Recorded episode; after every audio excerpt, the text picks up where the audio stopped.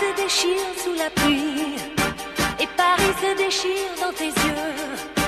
Dans ta chambre là-haut, tu t'ennuies. Tu t'endors comme un clown. Olá pessoal, bem-vindos a uma nova edição do Podesk, o podcast brasileiro sobre o Eurovision Song Contest. Quem quer falar é Alex Tavares, depois do grande sucesso, né, grande sucesso da primeira edição de entrevistas de pessoas que gostam do Eurovision, já vou começar já minha segunda edição e comigo um amigo que já gosta bastante do Eurovision, é bem especialista, digamos, então se apresente Dan Barion.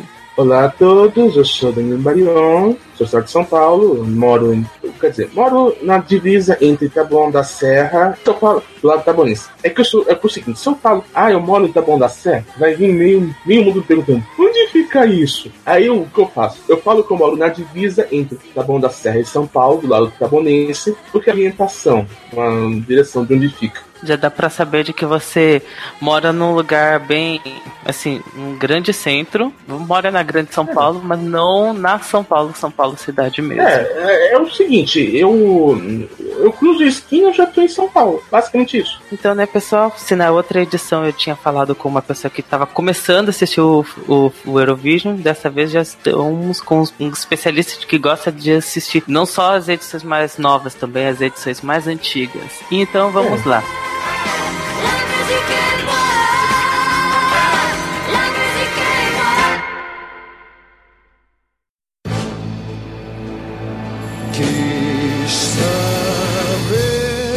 Sou,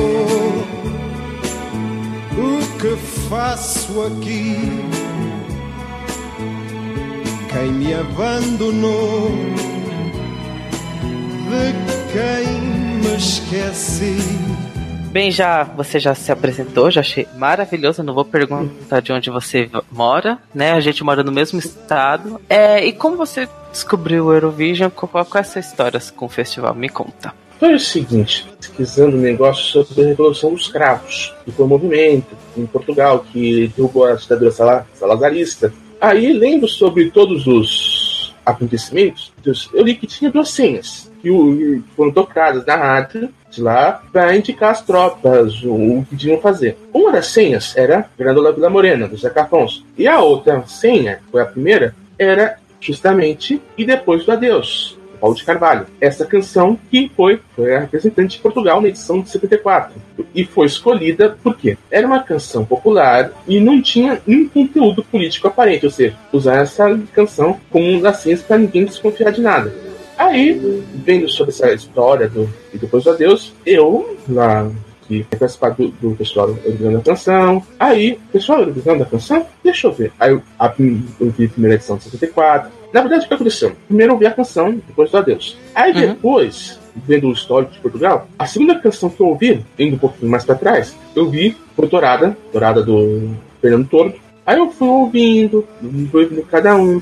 Aí eu fui um pouquinho mais para trás ouvindo Verão, Dourada Portuguesa. Aí um pouquinho mais para frente, com Darlido, uh, Playback. Aí depois eu comecei a ouvir as campeãs. E aí, por fim, eu ouvi as demais canções. Ou seja, foi algo que foi crescendo pouco a pouco dentro de basicamente isso. Ah, então você começou já bem de antigamente, já pegando uma música da década de 70 de Portugal. E é uma coisa que acho bem interessante, por causa que geralmente o pessoal começa já pelas canções mais novas. Você foi um dos poucos que eu vejo que começou já nas mais antigas. É, por, é porque é o seguinte, uma coisa que eu sempre gostei de história, não?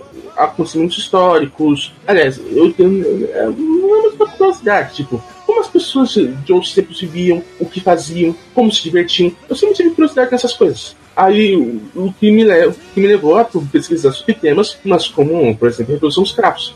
Aliás, sobre isso de começar pelas, pelas normas. Muitas pessoas, muita gente que entra no mundo da Eurovisão, acha que basicamente o Eurovisão começou com a Contita Wurst. E não é verdade. Se hoje temos uma Contita Wurst, é porque lá atrás tivemos um Udo Jürgens. Se hoje temos uma Lena, uma Anne-Sophie, é porque lá atrás tivemos uma Margot Fischer, um Heidi Blum, os Wind. Se hoje temos o Salvador Sobral, é porque lá atrás tivemos Carlos Mendes, Simão de Oliveira, enfim. É sempre bom, bom não só nos focar no presente, nas canções mais recentes, mas também nas antigas, porque muitas vezes coisas que aconteceram em festivais antigos ajudam a explicar coisas que acontecem hoje. Não só para a Eurovisão, mas em qualquer acontecimento, fato histórico. É por isso, por exemplo, que estudamos história nas escolas públicas. Porque muitas vezes os fatos que aconteceram ontem explicam os fatos que acontecem hoje. E falando, você tinha citado a Lena e me conta, de onde vem esse amor tão grande pela Lena? Me conta. Eu sabia que você ia perguntar sobre isso. É claro que eu tinha que perguntar. Eu sempre fico assim, meu Deus, por que é. você fica falando tanto da Lena? Isso foi em 2010 mesmo. Eu, Nossa, antes que eu esqueça, é, você começou, essa coisa de você começar a se interessar pela Eurovisão, começou em que ano, mais ou menos? Foi antes da Lena? É, não, foi em 2007. A primeira edição que eu assisti foi em 2007. 11 anos agora. E sobre isso da Revolução dos Cravos, era o que? Janeiro, fevereiro. Aí o festival foi em abril maio, aí deu no que deu. Bom, agora sobre a Lena, que uhum. você tinha perguntado. Eu lembro que em 2010, a atenção para quem eu estava torcendo era para Romênia. Sim, minha primeira opção na época era Romênia. Aí, vendo a final, aí eu vi a questão da Alemanha. Como eu vou explicar isso, meu Deus? Como é que eu vou explicar? Ai, meu Deus, já veio história. é, eu senti ela uma garota tão linda, tão, tão meiga, tão fofinho. É que é o seguinte, se tem um tipo de mulher que me atrai, eles são dois. Ou mulher de cabelo ruivo, ou mulher com jeitinho de menininha, de menininha meiguinha. No caso, a Lena se encaixava no segundo tipo. Eu olhei pra ela e, meu Deus, que coisa mais linda, meu Deus do céu. E aí, é claro, mandei a Paula Selle em Oven, em Passarem, e passei a torcer pra Lena. Resumo, foi amor à primeira vista. Aí foi amor, então, né? Eu acho que eu não preciso explicar o que aconteceu quando eu vi que a Lena pintou o cabelo de ruivo, né? Aí, assim como você também gosto bastante da música da, da Paula e do Ove de 2010 quanto a de 2014. Me julgue, eu gosto de Miracle.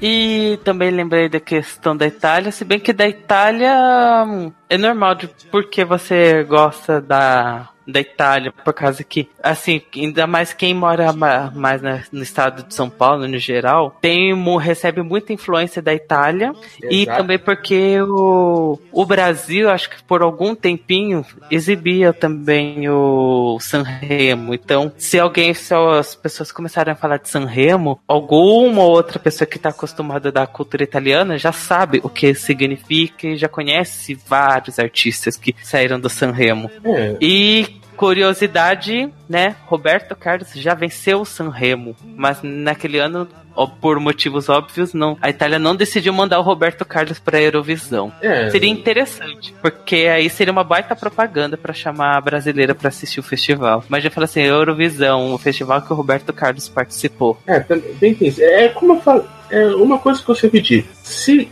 Portugal colonizou o Brasil, a Itália colonizou São Paulo. Inclusive, em, a, até certo tempo, na cidade de São Paulo se falava mais o italiano do que o português, para você ter uma ideia. Por conta desse negócio de falar mais italiano que português, tivemos essa coisa do que o brasileiro, quem é mais brasileiro sabe que significa o Sanremo e a importância dele. O meu problema do Sanremo é o que muitas de pessoas estão falando agora. Ele é um show extremamente longo. Para mim, ele é extremamente confuso, que eu não, é. com, não consigo entender muito bem como funciona a parte de votação. É, o problema é, o problema é o seguinte no Sanremo organização organizadora simplesmente joga as coisas de uma maneira tão aleatória, tão randômica, quem não está acostumado acaba se confundindo. Se, por exemplo, pegar, por exemplo, a categoria do, do Campione, colocar tudo de apresentar todas as canções primeiro. Aí depois vir com show de intervalo, depois manda o pessoal do Nova Proposta. Fazer um negócio mais ordenado. Porque duração por duração, o São Remo dura mais ou menos o mesmo tempo da final do ESC. Umas três horas. Eu sei disso porque quando eu fui, fui baixar algum umas edições do Sanremo, eu, eu encontrei a única que eu consegui encontrar com as cinco seratas foi de 2016. Aí quando eu fui ver a, a, a duração, era tudo na faixa das três horas coisa. Eu acho tão confuso o negócio dessa do Sanremo. Como tinha falado além do sistema de votações, tem, tem dia de que eles fazem covers, tem dia que acontece isso, tem dia que acontece aquilo. São, e ainda de quebra são cinco dias seguidos. Começa numa segunda, termina é. no sábado. A, a, e são programas longos. Se você for ver, o sistema de votação não difere muito, por exemplo, do sistema utilizado no Eurovision ou Eurovisão. Isso depende do seu posicionamento filosófico. Assim, de pega uma, a porcentagem de cada canção, só e tira uma média. Basicamente é isso.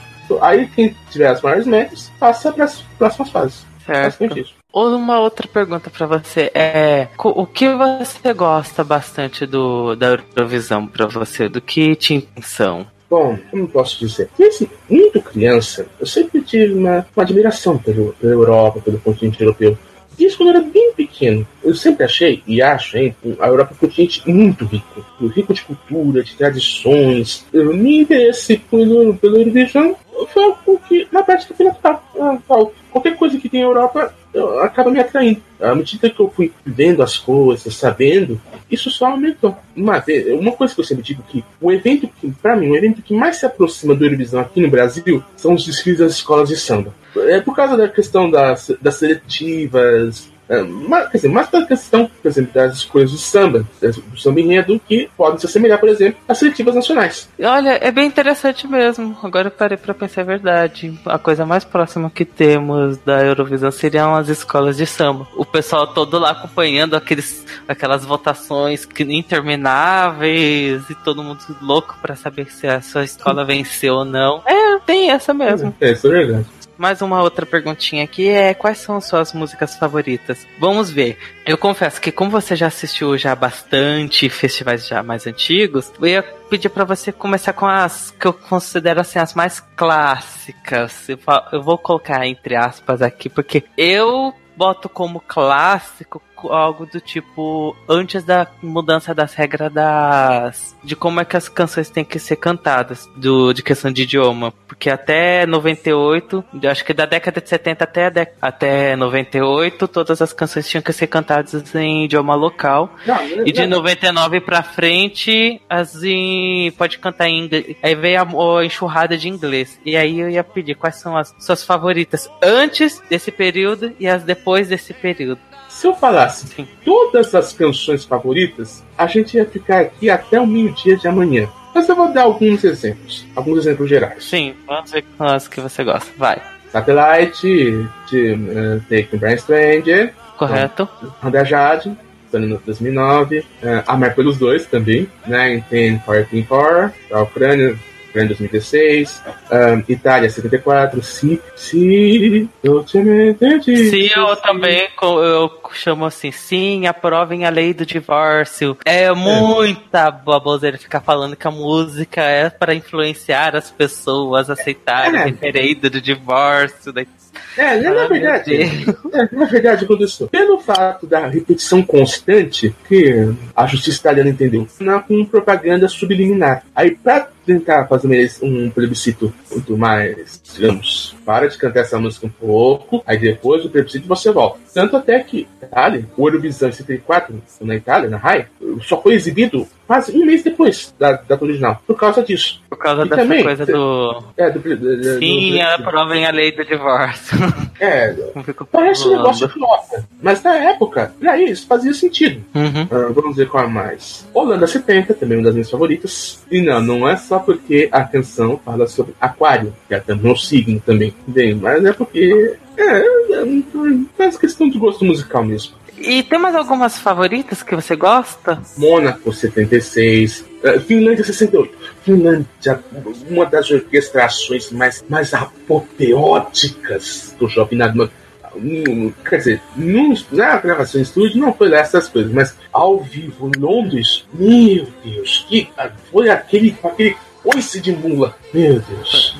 Me conhece também fala, ah, você fica pegando no pé da Suécia. Pois bem, umas da Suécia que eu gosto, como por exemplo. Quais são que você gosta? 66, é, 66 e 88. 88, Cidade de Status, ou algo do gênero. E 66, que foi com Lily Linford e Santa Clarkson. Só pra finalizar, tem algum- quais são, pelo menos um- umas duas ou três edições suas favoritas? Você, você assistiu e gosta Duas bastante? Bom, eu não vou colocar 2010 nem 2001, não, 2010, porque, bom, por razões óbvias, né? Eh, 2010 é hora concurso. Mas uma, uma edição que eu gostei muito foi de 1980. E vocês já sabem que cada, eh, cada canção é, começa com um postcard. Sim. E pode ser de diversos temas. Pode ser lugares de país sede, lugar, Mas em 80 foi uma situação bastante, bastante legal, porque é o seguinte: cada país participante mandou um apresentador que apresentou a canção, a canção do determinado país, em seu respectivo idioma. Por exemplo, tinha a canção,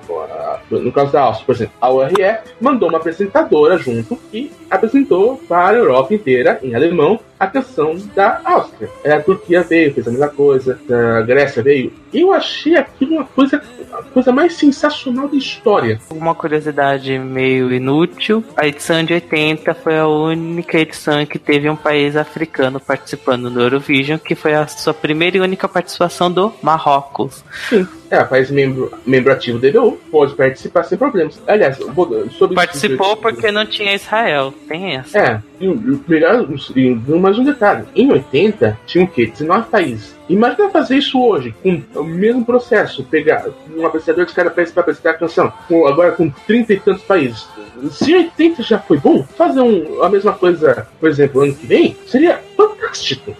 E tem mais alguma outra edição que você gosta para encerrar? A ter uma terceira e última, só para encerrar o programa com chave de ouro?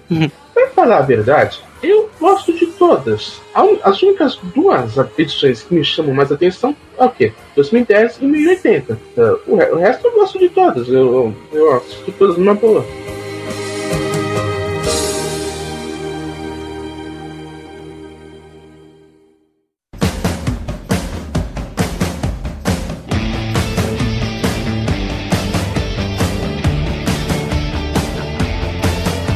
Como assim como na outra, ficamos agora com uma edição felizmente curta, né? Pra felicidade minha de que eu não vou pôr, não vou ficar ó, editando horrores. Se bem que acho que eu vou editar horrores, porque de vez em quando eu dava uns picote, o Dan ficava dando uns picote, mas isso é o de menos. Espero que fique tudo saia bem correto. E Dan, algum jabá? Quais são suas palavras de despedida? Pode falar o que Bom. quiser. Bom, vamos lá. Obrigado a todos que ouviram até aqui. Desculpem qualquer picote ou, ou travada minha. Isso. certo. Então, né, gente? Ficamos por aqui. Só da Cris, me adicione no Facebook, me segue no Instagram, essas coisas. E feliz, né, por ter, né, gravado aqui com você, né, por motivos de... Primeiro, porque é uma pessoa que eu gosto de conversar bastante. E segundo, porque é bem legal encontrar alguém que já acompanha há bastante tempo o festival, de que sabe bem, bastante bem da história do, do, do Eurovision, de que acompanha os, os... Já viu pelo menos as edições antigas. Eu vou deixar no post o, o link do, do Google Docs que você tinha feito, né? Obrigado por ah, ah, fazer um Google Docs. É o, o Drive, o é Drive. do Drive. É, eu do e, drive o, por... e o Levi Gomes. A, a, gente que tá organizando isso aí. Fico feliz por causa que ia ajudar bastante nisso daí, de quem quer ver, baixar alguma edição da, da, de outras décadas, por causa que, assim, dá até pra achar no YouTube, só que você já faz um trabalho bem bacana disso daí. Então, né, ficamos por aqui, pessoal. Beijos pra todos vocês. Tchau. E tchau, tchau.